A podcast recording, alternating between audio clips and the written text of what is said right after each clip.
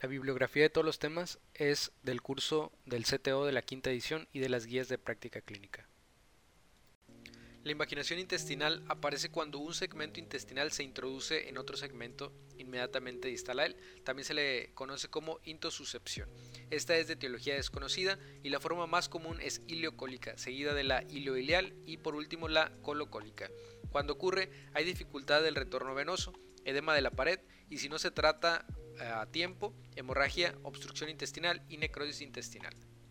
Clínicamente en la invaginación intestinal vamos a encontrar la triada clásica que va a ser dolor abdominal, vómitos y evacuaciones en jalea de grosellas. Esto es muy importante y característico, la evacuación en jalea de grosellas. También estos niños van a cursar con episodios intermitentes de dolor abdominal intenso. Y en la expresión física hay vacío en fosa ilíaca derecha y una masa palpable dolorosa en hipocondrio derecho. Presencia de moco sanguinolento al tacto rectal nos va a apoyar el diagnóstico. El diagnóstico prácticamente es clínico y vamos a poder apoyarnos en pruebas de imagen como es la radiografía de abdomen. En esta vamos a poder observar mínima cantidad de gas en abdomen derecho y colon ascendente, con efecto de masa junto con distensión de asas en abdomen izquierdo. El ultrasonido abdominal, este va a ser un poco más de utilidad que la radiografía y es la técnica de elección de la enfermedad. Se va a observar una típica imagen de donut o de diana.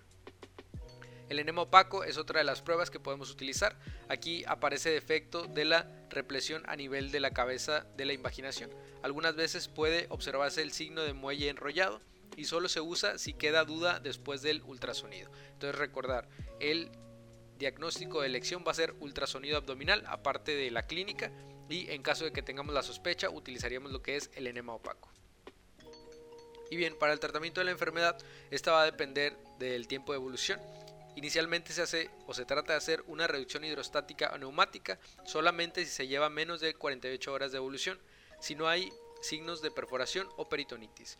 Si se lleva más de 48 horas o hay signos de perforación intestinal, shock o neumatosis eh, mayor a 48 horas, como lo mencioné, se haría una corrección quirúrgica. Esta sería con una reducción manual mediante presión suave en la punta de la invaginación y si al momento de la corrección quirúrgica hay necrosis, se reseca el segmento afectado y se hace anastomosis término-terminal. Y como puntos clave de la enfermedad es recordar que esta nos la pueden mencionar como una invaginación o una intosuscepción para tener en cuenta ese sinónimo que podemos encontrar ahí. También que la forma más común es ileocólica y clínicamente el dato más característico va a ser las evacuaciones en jalea de grosellas. El diagnóstico de elección es el ultrasonido abdominal y aquí es característica la imagen de dona o de diana.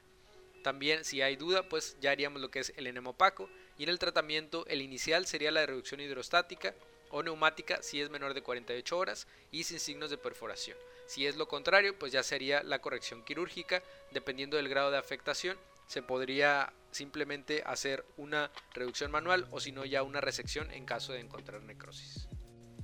Ese fue el repaso rápido de invaginación intestinal o intosuscepción intestinal. Espero que nos sirva a todos para repasar. Gracias.